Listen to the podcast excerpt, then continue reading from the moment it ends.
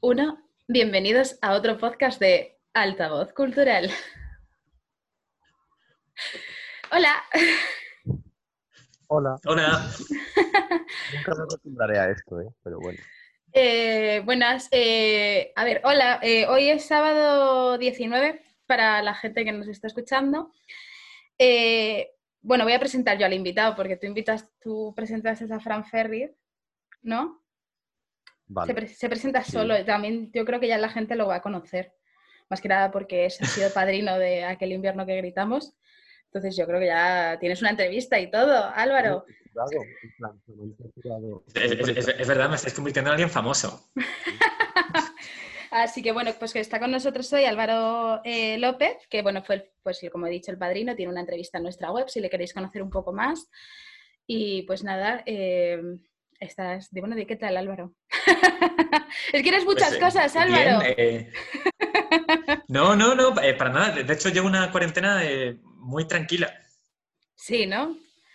Ha muy salido, eh, con- eh, eh, eh, di, di una vez eh, un, un paseíto nocturno eh, dando una vuelta a la manzana, pero sacando al perro o sin sacar al perro. eh, sacando la basura. Bueno, bueno. Pero es que era muy tarde. O sea, yo confieso que ha sido lo más cerca que he estado de la ilegalidad estos días y me he sentido muy aventurero. Y la técnica de sacar la basura como si sacaras al perro, yo ahí lo dejo. O sea, en vez de sacarla Eh. directo al contenedor, pasearla 15 minutos. Claro, eh, eh, esto tiene que ser un poema dentro de poco. Mm, Yo ahí te lo dejo, tú sabes que hacemos lo que quieras. Bueno, eh, Álvaro, para que nos conozcáis un poco más por las referencias actuales de Altavoz Cultural, efectivamente fue padrino de Aquel invierno que gritamos y ha sido además jurado de nuestro certamen de fantasía, terror y ciencia ficción. Cierto, Pues si os cierto. parece, empezamos por ahí. ¿Cómo fue la experiencia, cómo fue la experiencia de juradear o juecear, que se llama ahora mucho juecear? Qué, qué desastre, ¿verdad? Pero se utiliza muchísimo ahora mismo. Eh, juecear ese, ese certamen, querido. Eh, pues, eh, pues fue un reto en- eh, para, para empezar.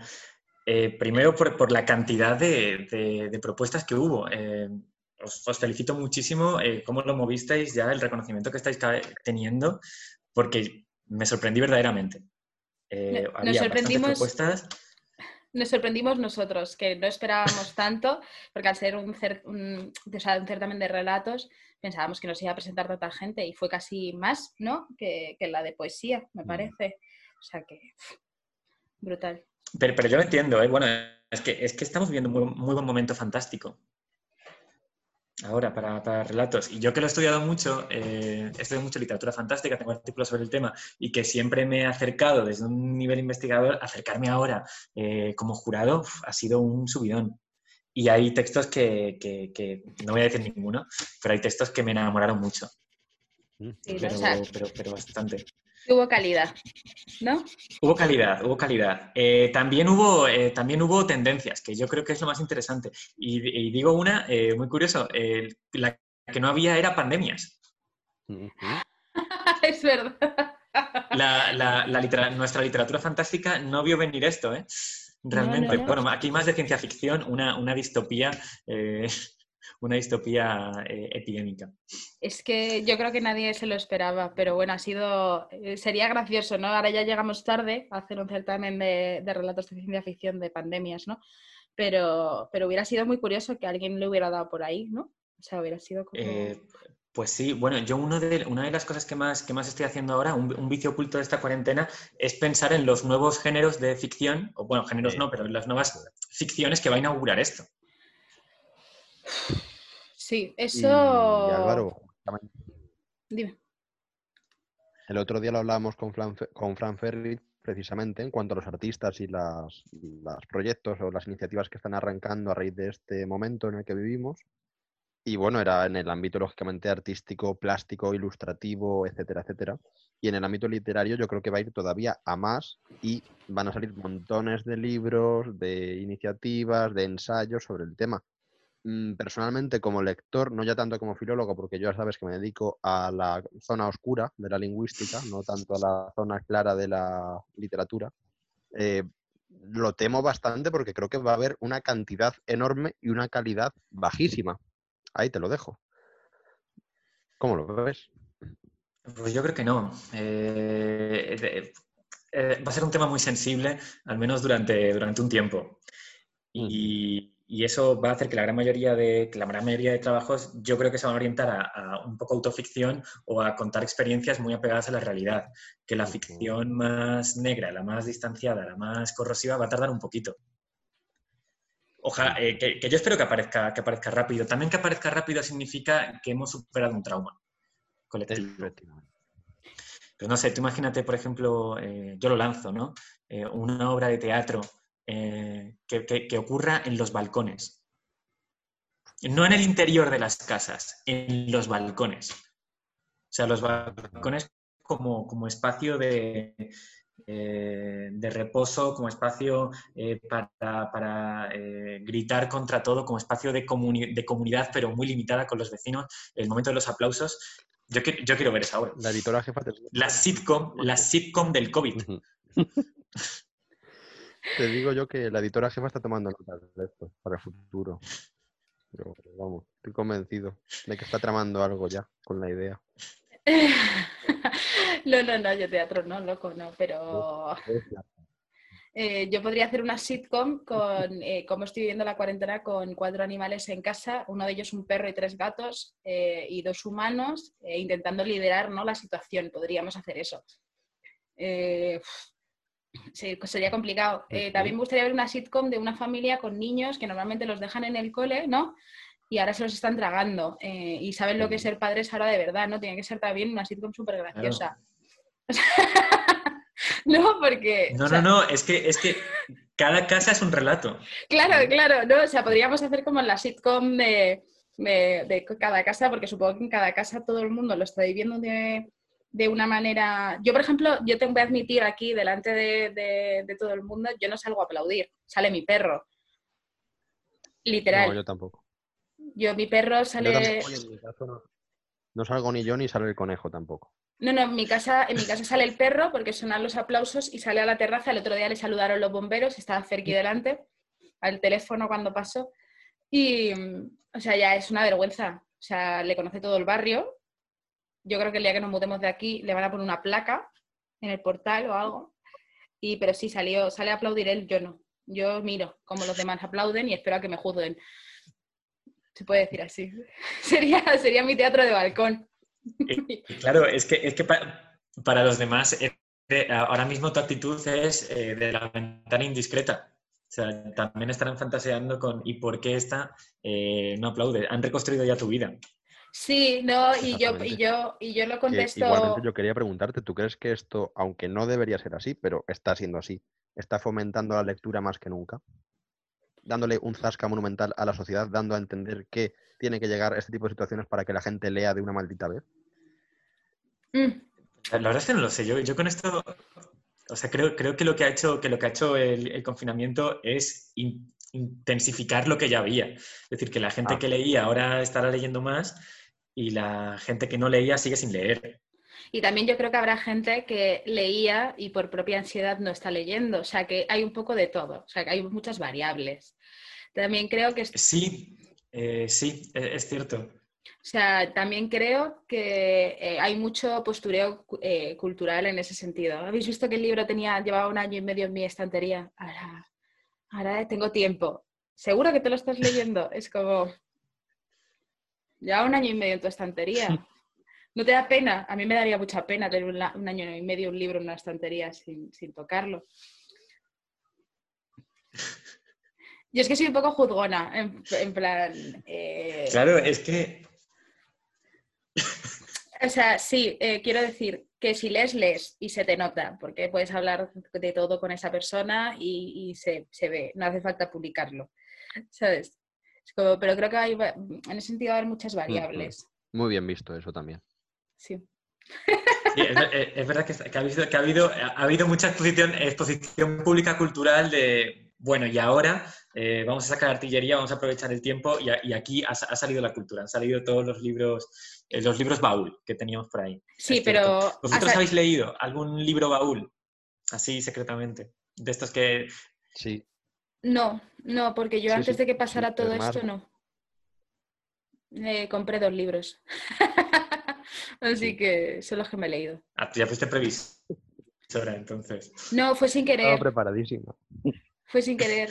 Y el lunes me llega otro. O sea que. y- eh, pero he releído libros. Sí he releído libros. Libros que pero me gustan mucho. Y para el del lunes ya, el del lunes ya es un poco premeditado, ¿eh? El- Coincide que le quieras, sí, pero ya es como, ya lo compro en este contexto.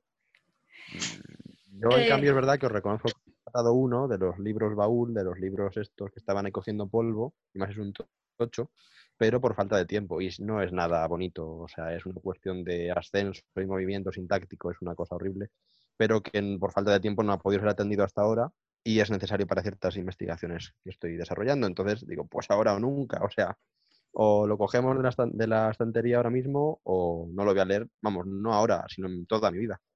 Y bueno, tampoco te creas que estoy disfrutando demasiado, es una cosa pues rutinaria y tal. No, no, estaba bien donde estaba, pero en fin, ahora hay más tiempo. Bueno, pero te, te lo has quitado, o sea, está muy bien. ¿Ves? Y la, la relectura este me parece muy interesante, que es lo que la gente ha releído. Se ha, se ha lanzado por Harry Potter También, o, o- o se ha lanzado por El Quijote. también te digo que han eh. sacado Disney Plus en plena cuarentena. ¿Tú crees que la gente está leyendo o se está viendo todas las películas de Disney, Star Wars, Marvel de la historia? O sea, eh, hay mucho. Yo me he visto más pelis Disney que, que libros, he leído. Claro, es que yo me estoy viendo más películas que libros me he leído porque películas por lo menos una al día cae. Porque normalmente entre diario con el trabajo y lo cansado que llega, no te ves una película un martes. ¿Sabes?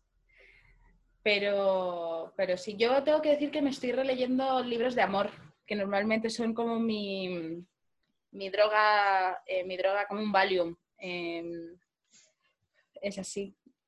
Eh, leo también libros de amor. He caído. Eh, no, no, eh, yo he caído en un género que hacía mucho que no caía, eh, esto es completamente real, que es en ver eh, documentales de paisajes y animales. ¡Ah! ¡Ay, Dios! En, Disney Plus vi yo el otro día uno de flamencos. De flamencos. Ay, los flamencos. De flamencos. Este año han llegado a mi vida. O sea, eh, me pasa lo mismo. Yo estoy descubriendo también los documentales otra vez.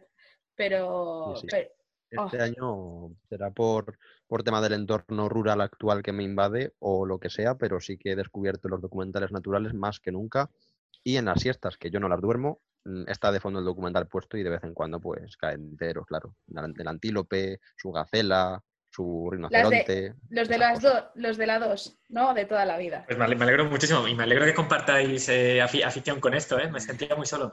No, no, no, no te sientas solo. No te sientas solo. O sea, yo soy igual de friki eh, de los No, no, no, no. documentales, pero porque yo eh, que me crié con mis abuelos y mi abuelo es de la 2, de documentales de la 2 de animales eh, de las 3 de la tarde, antes de saber y ganar o después, en plan. Y, y me encantan. O sea, a mí me embelesan. Me quedo como. Pero que con todo esto, o sea, toca- tocamos un tema muy central en, en- en toda la cuarentena, que es la cantidad, eh, la cantidad de entretenimiento, cultura, o sea, la absoluta sobre, eh, sobreproducción que tenemos. O sea, ¡Oh! ha provocado ansiedad, de hecho, elegir eh, a qué nos dedicamos, qué leemos, qué vemos, eh, qué nos ponemos, con todas las plataformas, con todos los libros que teníamos, eh, toda la creación de contenido que ha hecho todo el mundo. toda la creación. Sí, sí, sí, es increíble. Yo tengo que decir que no he hecho mucho caso a las redes sociales que respecto. Yo, eh, para ser la editora de, o sea, como la, fundadora de una plataforma cultural, soy muy hater de la creación de contenido en internet. Eh, lo, lo digo, entonces eh, he intentado no masificar mi, eh, mi entretenimiento con ese tipo de cosas. En plan, seguía, he seguido viendo lo mismo, he intentado, pues, si había algo que me interesara verlo, pero dosificarlo, porque es verdad que me metía en Instagram y tenía 20 personas haciendo directos, todo el mundo subiendo vídeos, todo el mundo eh, hablando de, pues me estoy leyendo esto, estoy haciendo lo otro. Y era como, mm, yo estoy trabajando, no puedo hacer lo mismo que el resto de las personas que a lo mejor estén de vacaciones, eh, no me puedo frustrar. O sea, dosifica o dosificas o mueres, ¿sabes? Porque si no, veías a la gente haciendo súper cosas, ¿no? Y es como, pero yo no puedo. Sí, sí, no, no, eh, es que, es que el escaparate, eh, el, el escaparate ha sido tan brutal. O sea, de, eh, de productos, lo que sea, todo un poco mal. ¿no? Seguís ahí conmigo, ¿no? Sí, sí, sí. Ah, vale, te escucho a ti, Serkis, vale. Vale, sí. Yo quería, quería justo en ese punto que ha sacado Ruth consultarte o, sí, eh, pulsar tu opinión sobre precisamente esa masificación. Y, bueno, tenemos de hecho varios compañeros y amigos implicados en ello, de la poesía en las plataformas actualmente, porque es que ha habido maratones de poesía, bueno, y sigue habiéndolos cada semana en Instagram, en Twitch y en otras plataformas a base de reunir virtualmente a esos poetas. Y por un lado está muy bien porque sí que hay una conexión a lo mejor con gente que antes no podías ver en persona o que nunca has podido, o gente que hacía tiempo que no leías, y sin embargo también está dando cabida, y lo digo yo que organizo certámenes y eventos, a gente que, bueno, pues con todo respeto, no sé muy bien qué hace ahí o qué hace escribiendo poesía, ya lo he dicho.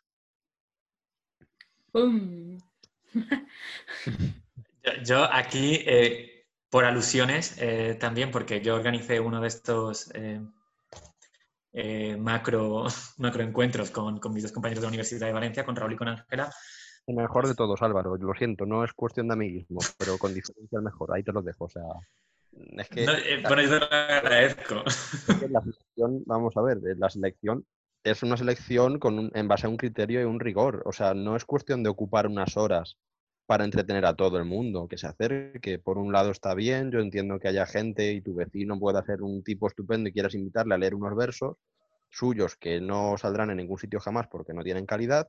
Y hay gente, lo que te decía antes, que aprovecha ese directo o esa conexión virtual para invitar a gente que merece la pena y que tiene que ser conocida y por desgracia, en cambio, no lo es tanto. Entonces, yo en cuanto a esto, simplemente a modo muy, muy personal, creo que precisamente el vuestro que de hecho te confieso que ha sido el único directo que he tragado entero hasta la fecha en esta cuarentena, pues merecía la pena pues, porque había una selección muy rica de unas, eh, de unas personas muy preparadas para realmente ese entretenimiento poético de calidad, francamente. Claro, es que con esto se tocan aquí dos cosas, pero la primera, eh, ¿sabéis esto de, eh, McLuhan, ¿no? del medio es el mensaje. Hmm. Sí. Es que, es que ahora el medio sirve para muchas cosas. El mismo medio en el que, en el que se, hacen, se hacen cosas íntimas de redes sociales, de compartir realmente con tus allegados, en, ese mismo medio se publicita un recital. Entonces, eh, el recital de, de, un par de amigos que puede ser muy entretenido y ser más seguido y ser más disfrutado que un recital de calidad, se, está en el mismo medio. Lo cual es, es casi una, una, contradicción, porque entonces, ¿cómo se, o sea, ¿cómo se distingue? ¿Cómo se, ¿Cómo se vende el producto y a quién va dirigido? Yo, yo os digo, esta es la segunda cosa, es más biográfica. Yo al principio tenía ciertos reparos en hacer el, recital que, que, que, organizamos, el de Lecturas del Desierto. Eh, y nuestra idea fundamental eh, era que sirviera de algo. En nuestro caso servía o sea, para, eh, para volver a reunir a, un proyecto que ya era sólido de por sí, que tenía 47 poetas seleccionados hace dos años y lo que queríamos era volver a reunirlos a todos, eh, a hacer un recital que, sobre todo lo que difundiera era una idea de variedad y de hermanamiento eh, en, torno a esa labor y actualizarlo un poco porque al final la antología es de hace dos años y eso ya se nota. Entonces actualizarlo con, con, algunos nombres, pocos, para no saturar. Claro, fue una verdadera sorpresa para nosotros que se apuntaran en total 25 poetas. Hostia. 25. De hecho, eh, se apuntaron al cabo de 3-4 días. O sea, realmente rápido. Eh, digo más, íbamos a avisar a más, eh, a, más puertas y paramos ahí porque, porque vimos que ya era imposible un directo en Instagram por el tiempo, lo desplazamos a Twitch, mm. que fue como realmente se hizo. Y nosotros orgullosísimos, pero entonces, incluso con, con cierta sorpresa, vimos, bueno, esto merece la pena. Sí. Eso es. A ver, yo creo que... Dime, dime. Dime, dime. No, que yo creo que, a ver, eh, también es con qué sentido lo hagas y cómo, cómo, lo quieras hacer. Yo es que también veo que mucha gente es, me aburro, ¿qué hago de hacer esto? Entonces, no es lo mismo el organizar un directo poético bien planificado, con, un, con unas bases y con unos valores y con tal, ahora decir, me aburro en mi casa, mm, eh, voy a hacer un directo leyendo mis versos de hace 18 años cuando saqué aquel libro con aquella editorial que, de la que no he vuelto a saber nada. Eh, creo que no es lo mismo, yo por, eso siempre digo que soy muy hater y muy crítica, porque creo que hay cosas y cosas que se pueden, o sea, que se deben hacer por, por, por el bien de los demás. En plan, no satures. Si, si, no, si no tienen unas bases, no los satures, no hagas las cosas bien, ¿no? Pero lo, lo, digo con los certámenes poéticos de Instagram, como lo digo con los certámenes de literatura que hacen plataformas, desde mi punto de vista, semanalmente, que no creo que haya necesidad de hacer o como llenar el mercado de certámenes que luego no van a ninguna parte porque no, no tienen una estructura, como mil cosas. No sé si me entendéis. Totalmente. Es que yo empiezo a pensar, de hecho, que hay más poetas que gente que lee poesía. Claro. Eso es. Es que ese es el punto. Madre mía, me voy a hacer una camiseta con esa frase. bueno, no sé. Yo te la diseño. Claro, pero bueno, en, y, Sí, sí, y, y segura, seguramente, no lo creo porque le falta mucho ingenio, pero en la frase eh, bien publicitada, eh, pues eh, podría ser bastante bien vendida, porque aquí viene la otra cosa. Es que sí que hay gente para la que la poesía es rentable y prueba de eso es los directos de Poesía en tu sofá, que yo creo que han sido los más famosos de, de estos días. Claro, ¿qué tipo de poesía? No se está diciendo poesía de la misma forma en la que nosotros dijimos poesía. Eso O sea, al, fin, al final Kanchatka es un proyecto de la universitario eh, y tiene un marbete mucho más cultural que, que de entretenimiento. Es que eh, nosotros creo que, ya lo hemos hablado contigo muchas veces, o nos has escuchado decirlo, Álvaro, que nosotros somos de los que creemos que, que la poesía tiene que tener unas, o sea, unas igual, ¿no? Unas bases, una estructura, eh, hay que saber hacerla. No es me siento, me viene la inspiración y, la plasmo y no, no, tengo ni idea si está bien hecha o no está bien hecha, pero si la entono de cierta forma ya es poesía, ¿no? Y es como... No cualquiera, yo creo, yo soy de las que creo que no cualquiera eh, puede hacer poesía. A mí me pasa, yo eh, cuántos, en cuántos, bueno, en cuántos eventos de poesía he estado con altavoz cultural, y ha sido este año, ¿no, Fer? O el año pasado, a finales del año pasado, cuando me atreví a escribir algo, porque creía que no podía. Y creo que la poesía no es para todo el mundo. Sí, sí, sí. Bueno, de hecho, yo tengo que contar en primicia que me han comentado desde la eh, no, no, es que... cultural que hay por ahí un supuesto poemario que se intenta publicar en algún momento. Yo ahí lo dejo. Y sí. no es no, no, no. no ¿Y, se, ¿y se, se, puede saber el título o no? A mano alzada. No lo sé. No a mano alzada, qué bonito. Sí. Qué bonito. ¿Cómo? El mío es a mano alzada. El tuyo ¿A mano no sé. alzada? Sí. Si lo has leído, no te hagas el loco. No, yo he tenido algún poema suelto, no sé nada más. Ya, ya. Vaya, el título, el título lo sabías, te lo había dicho, que no te acordaras era cosa tuya. Pero sí, sí, pero yo creía, pero soy de las que piensa que la poesía no es para todo el mundo y que tienes que saber. A mí me daba terror, por ejemplo, y me gusta y me encanta la poesía, pero es lo típico que crees que no estás preparado, porque te hace falta mucha base, ¿sabes? Entonces creo que, que, hay que saber, como el que tiene que saber cómo poner un enchufe, pues con la poesía, con, la, con el arte, pasa lo mismo. Puedes tener algo de, de don, puedes tener un don, ¿no? Pero ¿hasta qué punto? Mm. Si el don no lo ejercitas o no lo... Claro, o sea, la, si la, la, poesía realmente puede ser, o sea, para, para, todo el mundo, pero, pero es que se tiene que educar la lectura. Y yeah. lamentablemente no nos han enseñado a leer poesía. Exacto. Eh, es que se enseña o, muy o, mal. Claro, voy a cambiar lo que he dicho. No es que no nos hayan enseñado a leer poesía, es que nos, nos han hecho que identifiquemos la poesía eh, con algo que, que, que, es muy limitado. O sea, y entonces si vemos algo eh, lírico eh, en verso y, y en, en, verso y bien cortadito, con cierta entonación, ya es poesía. Sí, claro. Sobre todo visualmente, sobre todo, está claro, visualmente. Es lo que hemos hablado Rudy y yo miles de veces, lo de coger tres palabras y en vez de escribirlas horizontalmente, mm, estructurarlas en tres, en tres versos, o sea, tal cual, es eso. Mm. No sé, nosotros es que siempre nos hemos, eh, somos eh, fieles defensores, yo creo que desde el altavoz cultural, de, de, de, de, la buena poesía.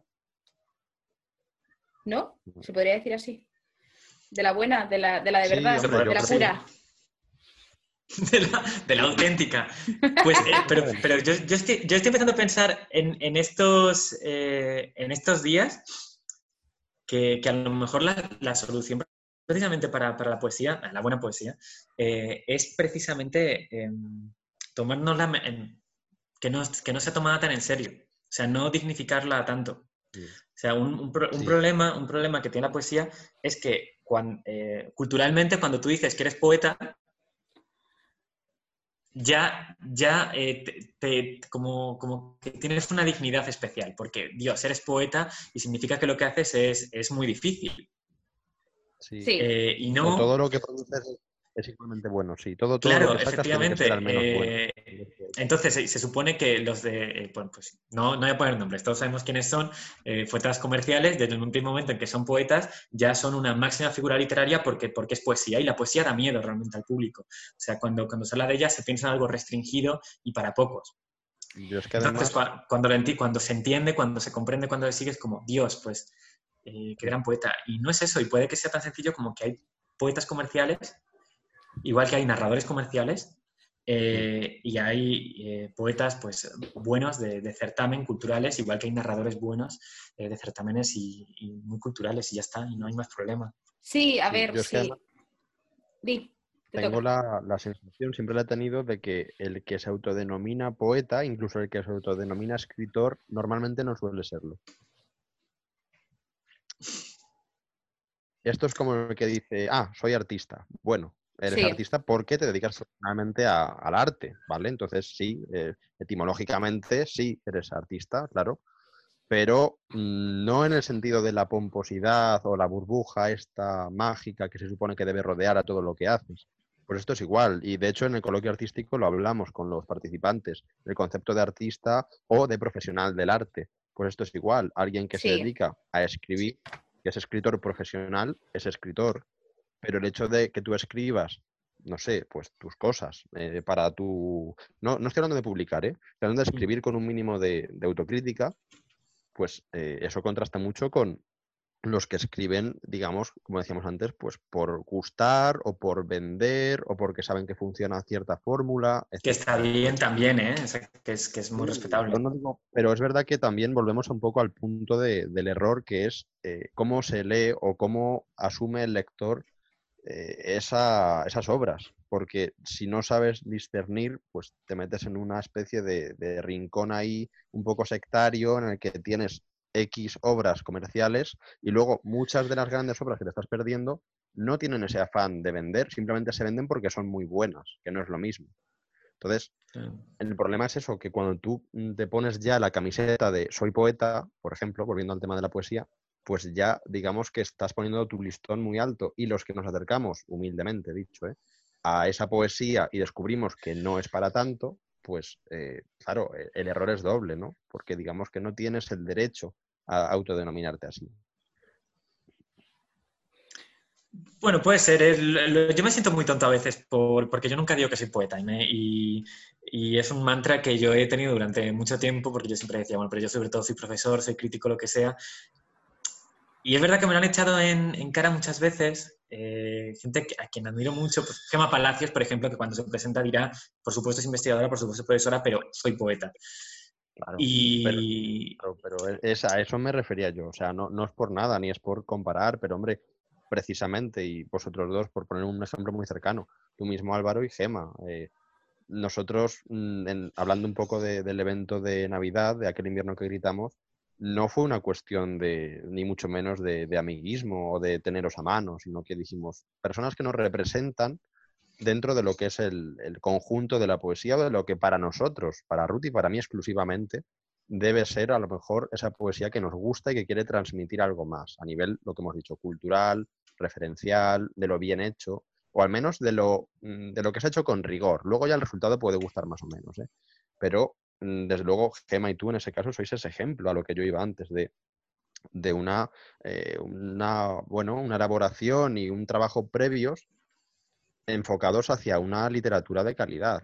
Luego ya está en que guste más o menos, en que se comprenda más o menos o en que vendáis más o menos. Porque yo para mí, eh, personalmente, regreso tenía que haber vendido muchos, muchos, muchos libros y me consta que no lo ha hecho por otras circunstancias muy distintas, pero si Regreso lo hubiera escrito, no sé, eh, Niño Travieso 69 que tiene 100.000 seguidores en Instagram, pues hubiera vendido como churros. A eso me refería.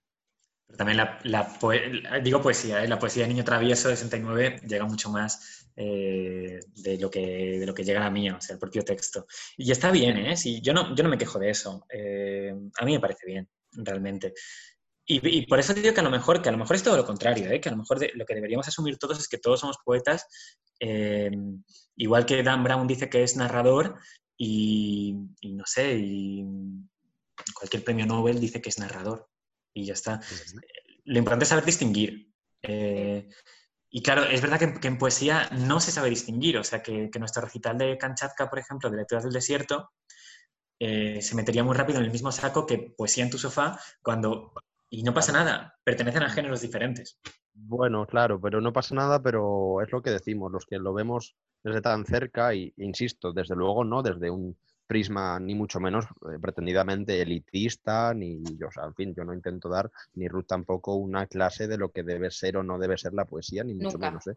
Vaya por delante. No lo hemos dicho al principio, pero bueno, esperamos que sobreentienda. Sí, sí, Más allá de sí, sí lo que es el hecho es justamente eso, el problema de que tú dices, esos dos proyectos, esas dos iniciativas no deben, o sea, pueden eh, asemejarse para el público general, pero el problema viene cuando alguien que tiene una mínima formación o unas mínimas lecturas en su bagaje mm, vital, pues se encuentra con que igualmente te lo asemeja y dice, bueno, eh, un directo más de tal o una iniciativa más de Instagram, en este caso, de Twitch, de donde sea, de plataformas que están promocionando en estos días de cuarentena la, poesía, ¿no?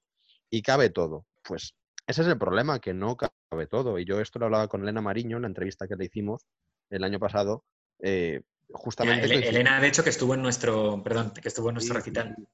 Sí, sí, sí, maravillosa. y, precisamente pues tiene esa, además desde su punto de vista tan, tan elevado culturalmente, ¿no? O sea, con un bagaje y más en su caso, pues con todo lo que ha vivido también, no solo aquí, sino fuera de España, pues eh, ha tenido un proceso de aprendizaje, en cierto modo, de una serie de elementos poéticos que se pueden enseñar, que se pueden transmitir y que se pueden identificar, sobre todo para un lector medio, ¿eh? no te digo para un lector súper cultivado en el asunto, pero sí que unas mínimas coordenadas para poder distinguir lo que es y no es poesía. Y justamente le preguntamos en su momento, eh, pues, para, si para ella existía la no poesía. No nos dijo que existiera la no poesía, pero sí que nos dio a entender o nos dijo entre líneas que ella tiene muy claro qué poesía no lee o qué poesía no consume. Entonces, ese es el punto. El que no hace falta a lo mejor etiquetar nada y decir esto es mejor que esto o esto vale y esto no vale.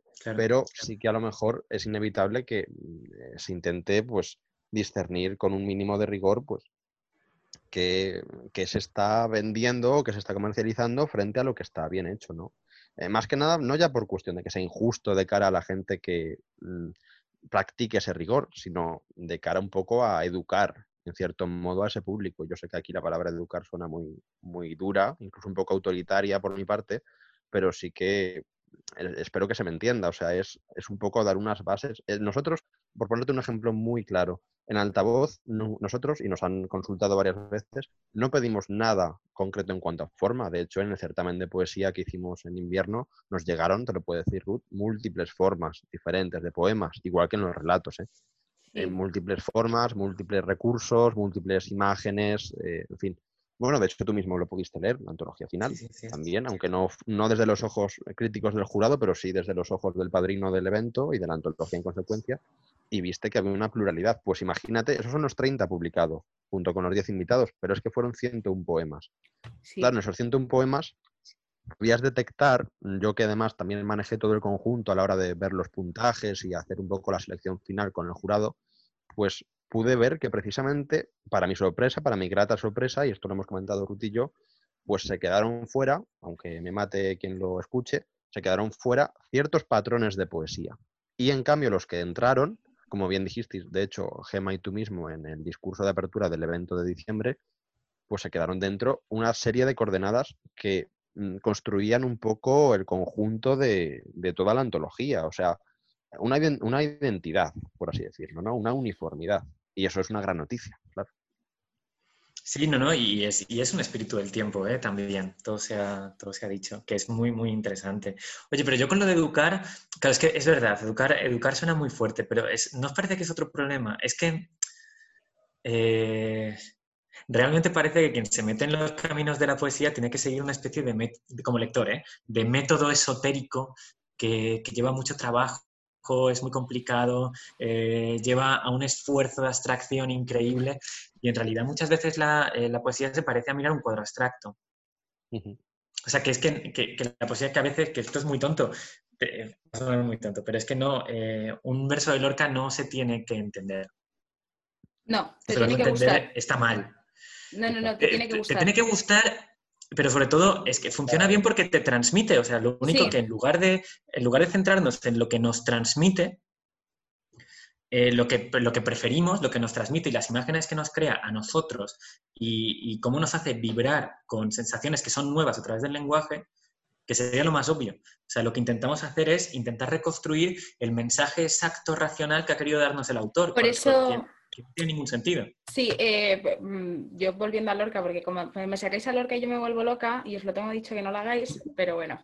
¿Te vuelves eh, Lorca? Perdón, tenía que hacer eso.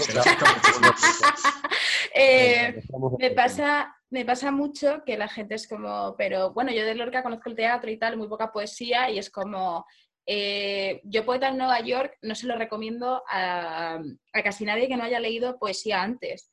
O sea, por mucho que sea una de las obras, ¿no? O sea, la obra culmen, ¿no? Eh, y la más eh, traducida y la más tal y, un montón de movidas, eh, Poeta en Nueva York es, duro y, es, como muy... O sea, a mí me duele cuando lo leo, o sea, me duele como en una parte...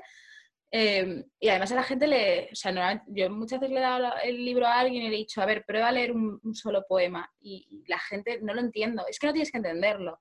¿Qué te dice? ¿Qué te dice en este momento? Porque a mí este poema me duele, o sea, lo leo y me, me, pone triste, o ¿sabes? Y es como, no tienes que entenderlo. Sí, sí, no, no. Es que em, deja, de buscar, por favor, ya que aprovechamos que estamos con las tecnologías, que estamos con ordenador, eh, un, un, verso de Lorca eh, en el que creo que es el rey de Harlem, pero no, eh, no, estoy, no, estoy muy, no estoy muy seguro. En el que hay un momento, vale, ya es el, verso que quería ya lo tengo, vuelvo, a, vuelvo aquí a, Zoom, en el, que, en el que Lorca nos dice que eh, al salir de Harlem, de Harlem golpeaba un aire, perdón, al entrar como de caliente piña. No hay, que, no hay que entender que caliente piña sea un símbolo de nada. O sea, que yo me puedo poner profesor y decir que mientras que está definiendo a los blancos con símbolos eh, europeos muy decadentes, por ejemplo, la espada eh, o, un anciano blanco eh, o algo así, el rey de Harlem se define por lo vigoroso y con una cuchara de palo. Entonces, sí, siempre hay imágenes más tropicales, pero eso da igual. O sea, has entrado en una ciudad y has sentido un aroma de caliente piña.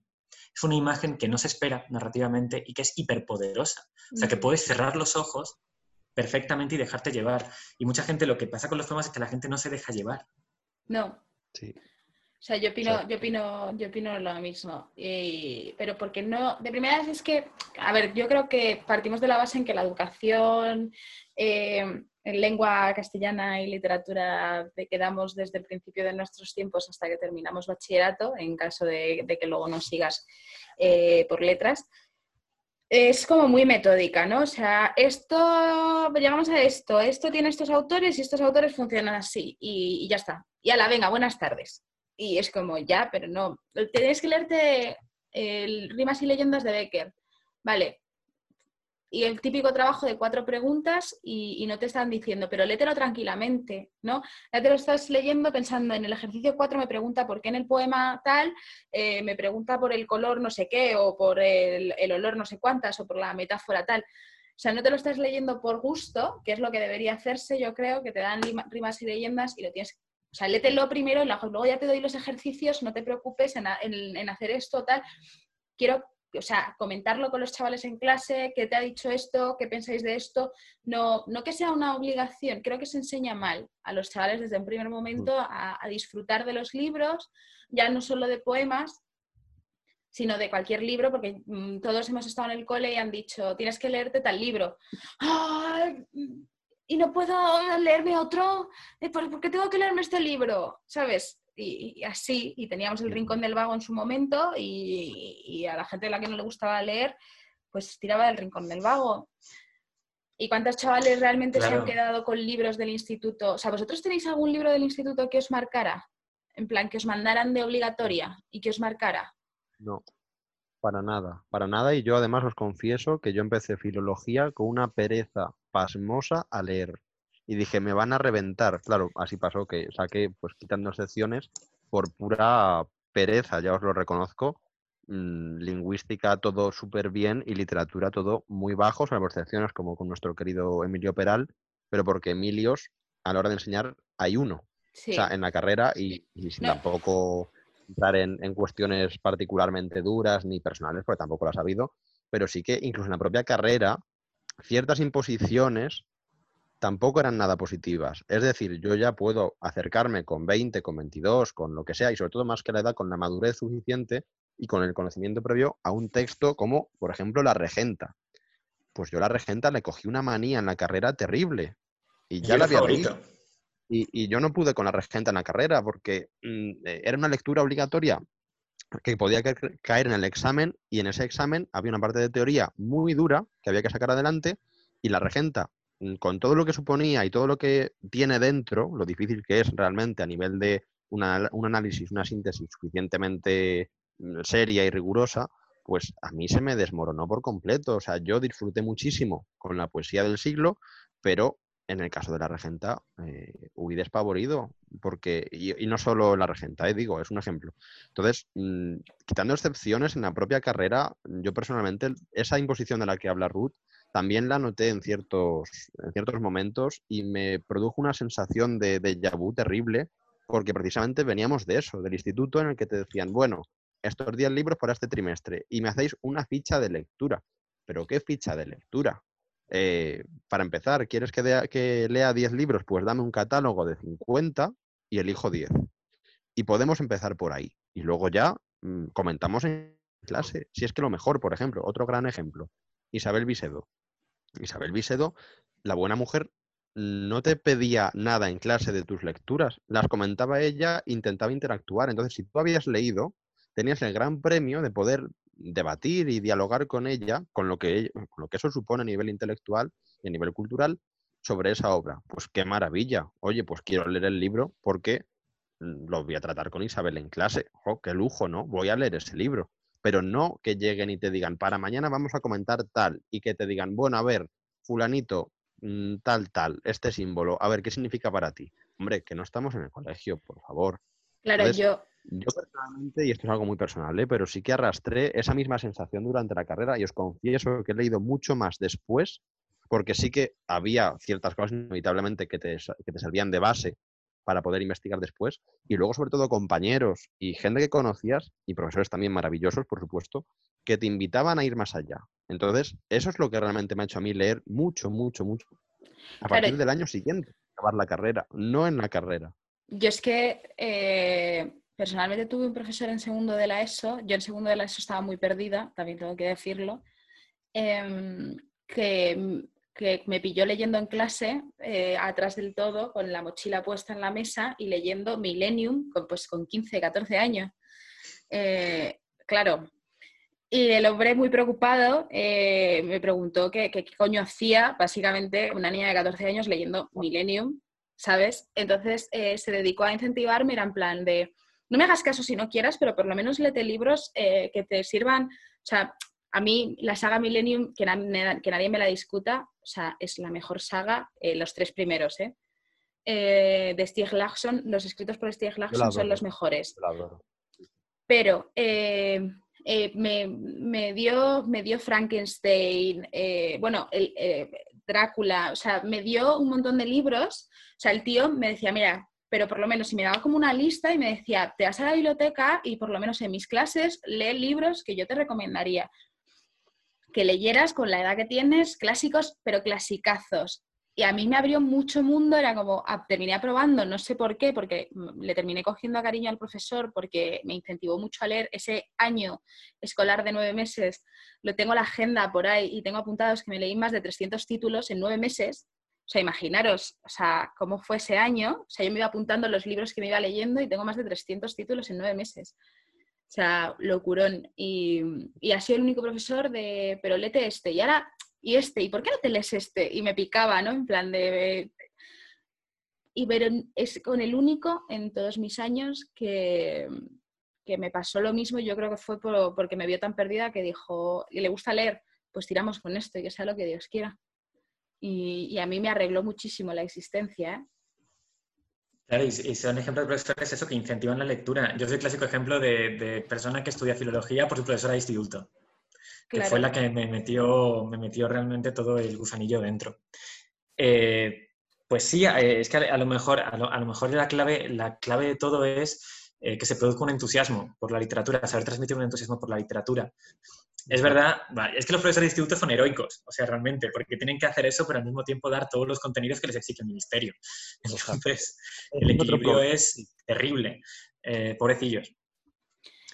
Eh, pero No. quizás a lo mejor lo que hay que hacer es eso durante, durante esta eh, cuarentena y siguientes, o sea, incentivar eh, de alguna forma ese en- entusiasmo por, eh, por esto, pero A ver, eh, Bueno, de hecho, eh, cuando salga esta, en este podcast, ya estaremos en marcha con nuestra lista de 100 libros recomendados que vamos Sí. a preparar para el día 23 y que Sí. vamos a proponer que entre todos nuestros compañeros, conocidos, colaboradores y lectores de Altavoz, pues nos den cada uno una recomendación y podamos hacer una publicación de al menos 100 libros para que todos podamos compartirlos desde ese entusiasmo. No desde tienes que leer esto para conocer a este escritor o este es el mejor libro de no sé dónde o de no, sé quién. No, no, no. Recomiendo este libro porque a mí me ha encantado. Ya está. sí. pues no está Así mal, que ¿eh? bueno, ahí, ahí queda dicho, por cierto, Álvaro, para cuando quieras enviarnos el tuyo. Pero, Vale, pero hecho. o sea, nosotros vemos necesario que, que hay, mucha, hay mucha gente que se ha leído libros súper interesantes que nadie conoce, ¿no? Porque al final te llegan a las manos, no sabes cómo. ¿Os ha pasado a vosotros eso? Que os llegan libros súper guays y no Sí, sabéis sí. De Sí, dónde sí. han salido.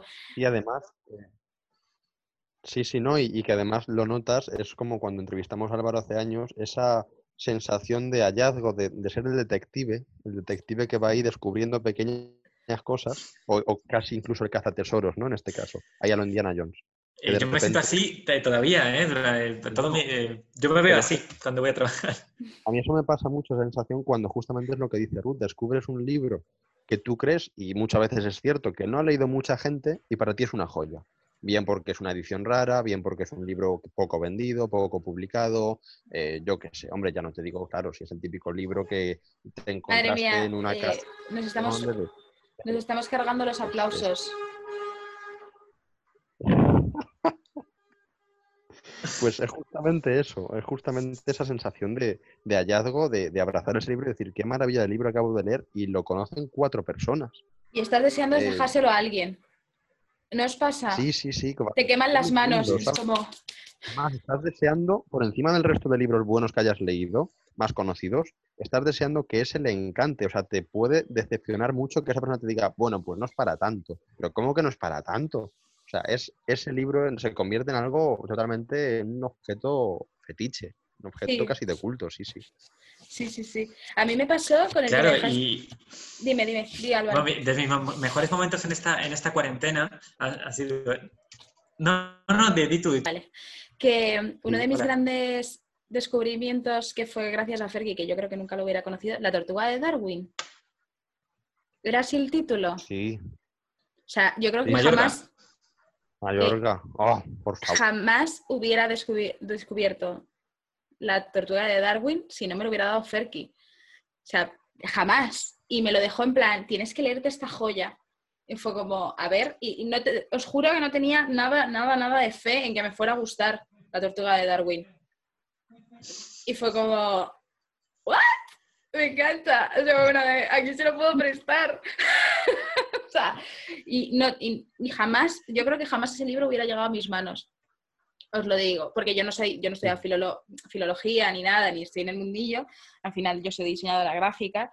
eh, y jamás me hubiera llegado y me, me hizo mucha ilusión decir, coño, pues mira, me ha sorprendido y me gusta. Y, y es uno de los libros que todavía sigo diciendo, me tengo que hacer una copia, que yo no la tengo, la tiene Ferki. Así que, pero sí. Por cierto, esa era mi, mi, puntillita. Qué guay, pues a mí, me gusta mucho la tortuga de Darwin, me gusta mucho que te guste. Eh, pero es que yo, a mi Ferki, que fue, me lo dejaste hace cinco años, Fer. Sí, sí, sí. Hace ya, sí, pues Sí, sí. Por ahí, por esas fechas, sí, porque además coincidió con la presentación de, de la obra de, Mayorga. ¿No? Sí, no, no, y con Emilio, eh, Carmen Machi, toda esa presentación que hicieron en el teatro, del coloquio, de la edición que hizo Emilio del texto. Y justamente fue a raíz de eso. Yo ya lo tenía, pero lo tenía recién comprado justo para la presentación. Y bueno, con el afán de que lo firmara, ¿no? De que te lo firmara Juan y dijera, pues me lo ha firmado Juan Mayorga, te llevas, vamos, ya el tesoro completo y lo había leído apenas una semana antes y tenía ese mismo, justamente el miedo, ¿no? Todo lo contrario, decir, ¿y si no me gusta? Vale, voy a ir al coloquio, va a estar muy bien porque va a estar muy chulo lo que es el acto en sí, pero lo voy a ver con una intención un poco más fría, de decir, bueno, a lo mejor eh, ya había conocido otras obras de Mayorga, entonces sí que me extrañaba que no me gustara, pero ibas con el miedo de que esa en concreto, que te habían hablado mucho de ella y que tenía una pinta muy buena como para hacer un, una, edición tan elaborada como la de Emilio eh, a través del texto, pues te daba ese miedo de que no te gustara tanto y de que no pudieras aprovechar ese evento para, salir todavía más contento, ¿no? Y fue justamente eso, fue, fue justamente una alegría el poder eh, conocerlo, el texto, bueno, ya incluso lo que es la lectura que hicieron Carmen y Juan en el escenario para representarlo, pues fue maravilloso, en fin. Son esas pequeñas cosas también que van un poco con, con las lecturas que hacemos, eh, lo que te queda a nivel personal. Yo, por ejemplo, eh, cambiando mucho, mucho, mucho de registro, La sed de Paula Bonet, mm. el hecho de que regalara Ruth y me sorprendiera con él por un cumpleaños y además una anécdota muy chula que tenemos en un Pans and Company con La sed por medio, pues eh, ese, ese, libro será siempre muy especial, porque no ya solo que te guste mucho, como es el caso, sino todo lo que implica, ¿no? de, o bien cuando te lo regalan, o bien alguna anécdota que vives con ese libro en concreto, y es algo muy, muy especial. Marca la diferencia respecto del resto de lecturas. A mí me ha pasado recientemente con eh, Historia de España contada a las niñas, de María Bastaros. Mm. Que ha sido el, bueno, ha, sido de los últimos libros que me, que me he leído. Y ha sido un gran descubrimiento entonces. Ha sido algo que no me esperaba. O sea, porque es un libro que, eh, eh, no, no había oído referir, pero que desconocía prácticamente. Eh, ha sido el típico libro regalo. Y, me ha gustado muchísimo y sobre todo me, ha conectado con, con, un mundo que tenía, que tenía más olvidado. en este caso, para, con, con, Sara Mesa, con Jesús Carrasco, con, con otros autores de narrativa reciente, que, que, he vuelto a ellos durante, durante esta cuarentena por, por ello. Entonces eso crea que también cadenas, que es lo bonito. Que de repente vuelven a aflorar sensaciones. De todas maneras, el, libro con el que más, más, más me pasó, que yo creo que es el libro que me devolvió en un momento muy complicado, la pasión por leer, y es un libro conocido, o sea, llegó a mí por casualidad, pero es muy conocido, no es algo de la literatura española, eh, fue Paraíso Inhabitado, de Ana María Matute. Sí, sí. Que yo es el libro, vamos, vais a pedir que recomiende uno, pues yo voy a recomendar Paraíso Inhabitado de Ana María Matute. Ah, mira, eh, pues me lo guardo, me lo guardo. Vamos, y sí, sí, por, favor, eh, leeslo. Es eh, todo un prodigio eh, de sensibilidad, también de dureza, pero de todo de sensibilidad. es la, además la historia de, una niña que, cuenta su vida, se tiene que amparar la fantasía para hacerlo, pero desde una perspectiva de anciana, o sea, con lo cual se mezclan las dos realidades. Y ya la primera frase del libro está entre las dos, porque dice, nací cuando mis padres ya no se querían. Hostia. O sea, una perspectiva de niña total, pero que, ya eh, augura, eh, augura todo el drama. O sea, eh, ha, nacido en una casa sin amor. Hostia, eso de, ese principio del libro me recuerda a mí al libro que yo creo que más me ha marcado dejando Millennium, que con 14 años te puede marcar, claro, luego ya lo, lo entiendes un poco más, eh, Alice Sebold, desde Mi Cielo, Lovely Bones, se llama el libro. Sacaron una película, no sé si os suena, hace un par de, un par de años, ya hace 5 o 6 años.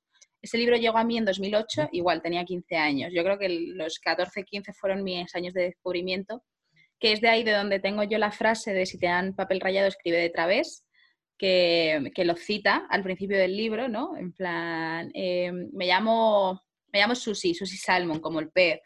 Eh, pues, em, eh, tengo tantos años, eh, voy a esta clase, no sé qué, no sé cuántos, y mi frase favorita es, si te dan papel rayado, escribe a través de Juan Ramón Jiménez.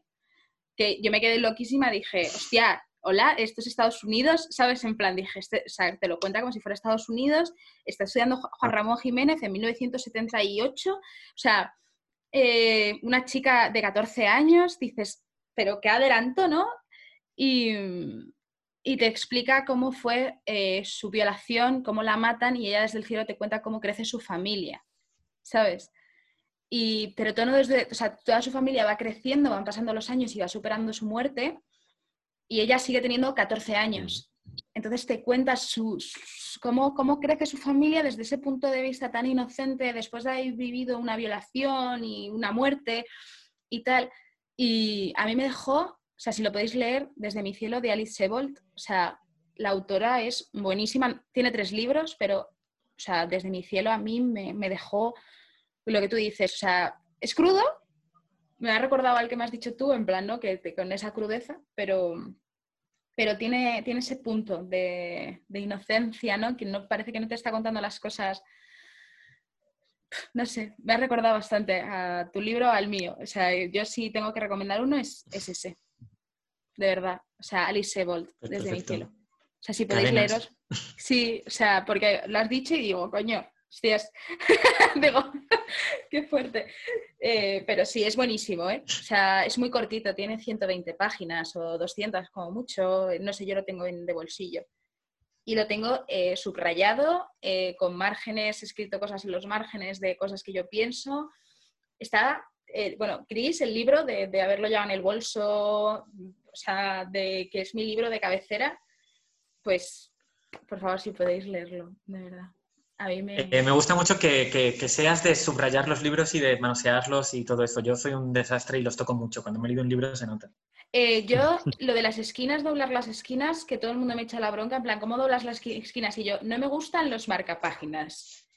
Yo, el libro es mío y es mío. No es maltratarlo, es, es hacerlo mío. Le doblo las esquinas, lo subrayo, escribo al final cuando se lo dejo a otra persona espero que lea, ¿no? O sea, muchas veces... Yo también le doblo las esquinas.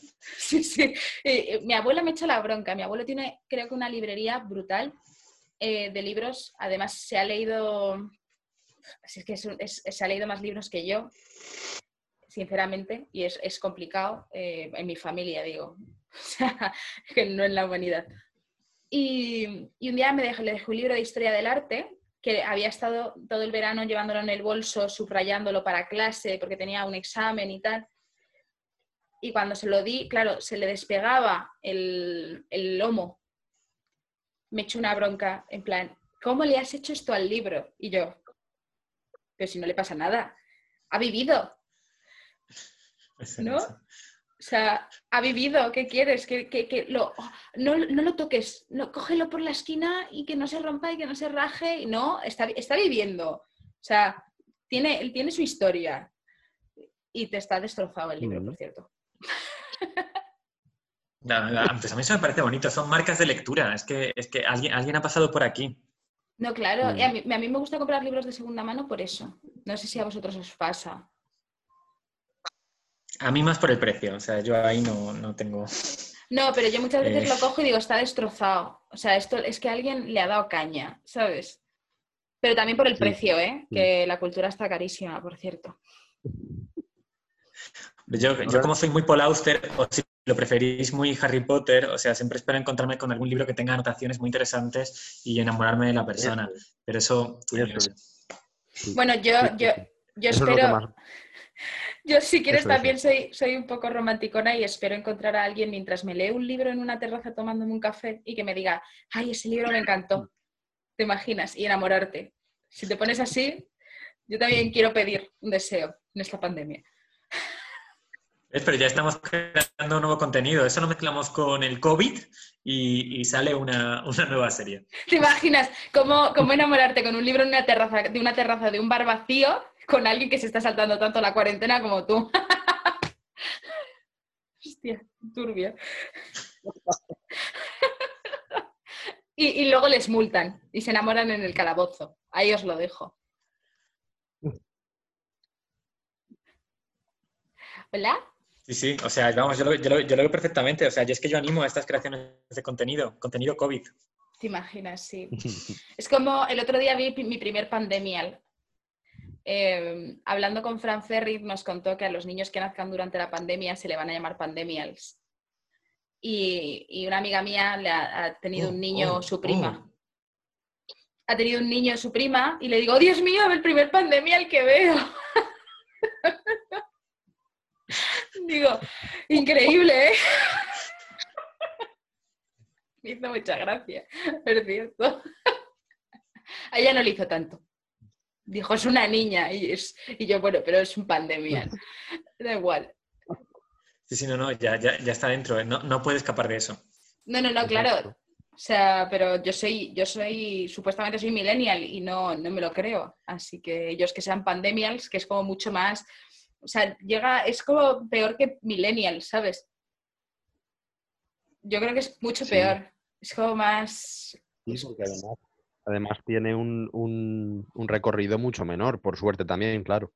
O sea, no, no abarca tanta época, sino que es una generación mucho más limitada. Es una generación que se limita, se inscribe en unos, no sé, seis meses, vamos, Dios quiera que no más, entre todo. O sea que sí, eh, es algo muy exclusivo. Realmente, por otro lado, te suscita una cierta envidia, aunque suene esto muy a humor negro, es decir, joder, eh, en uno de esos seis meses únicos de la historia naciste tú, ¿sabes? Es algo, no sé, guay, puede ser, no, suena un poco, pero sí, ya me entendéis. Y claro, en este cambio de paradigma, a lo mejor luego ya no son únicos. A lo mejor es- ya puestos a especular con distopías, Mm, a lo mejor Claro. eh, cada, eh, luego cada año, cada dos meses, pues tienes un encierro. Mm, También. Sí, pero O bueno, sea, a es mí... que ya nos adentramos en terrenos que son literarios. ya. Sí, sí, sí, totalmente. Si Es que al final está todo ahí en la literatura. Sí, sí. Y nada, pues que ha sido un placer, Álvaro, que eh, bueno, te veremos en, en el evento cuando salgamos de todo esto, de la presentación, ¿no? De el tercer ombligo de Cerbero, allá ya por julio del 2020, agosto o ya septiembre, según fechas, vamos ya cuadrando, cuando, según vayamos viendo.